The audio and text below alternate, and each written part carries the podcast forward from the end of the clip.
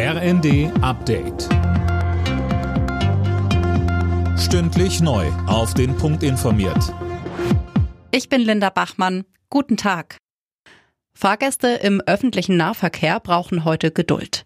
Die Gewerkschaft Verdi hat in Sachsen, NRW, Baden-Württemberg, Hessen, Niedersachsen und Rheinland-Pfalz zum Streik aufgerufen.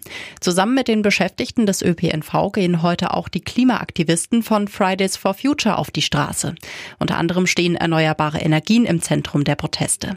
Sprecherin Daria Sottode sagt, es braucht deutlich mehr Subventionen, vor allem wenn man das mal ins Verhältnis setzt mit den Subventionen, die gerade noch für Autobahnen zur Verfügung gestellt werden. Die bürokratischen Hemmschwellen müssen gesenkt werden und das Ziel muss sein, dass Deutschland bis 2035 hundertprozentig mit erneuerbaren Energien versorgt werden kann.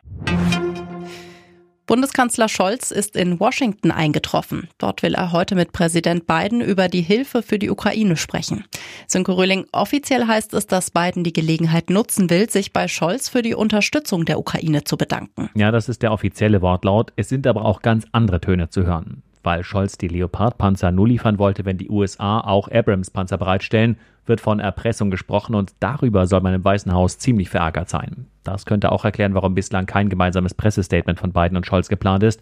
Wenn es dabei bleibt, dann wohl vor allem, um unangenehmen Fragen auszuweichen. Nach der Wiederholungswahl in Berlin können die Koalitionsverhandlungen von Schwarz-Rot beginnen.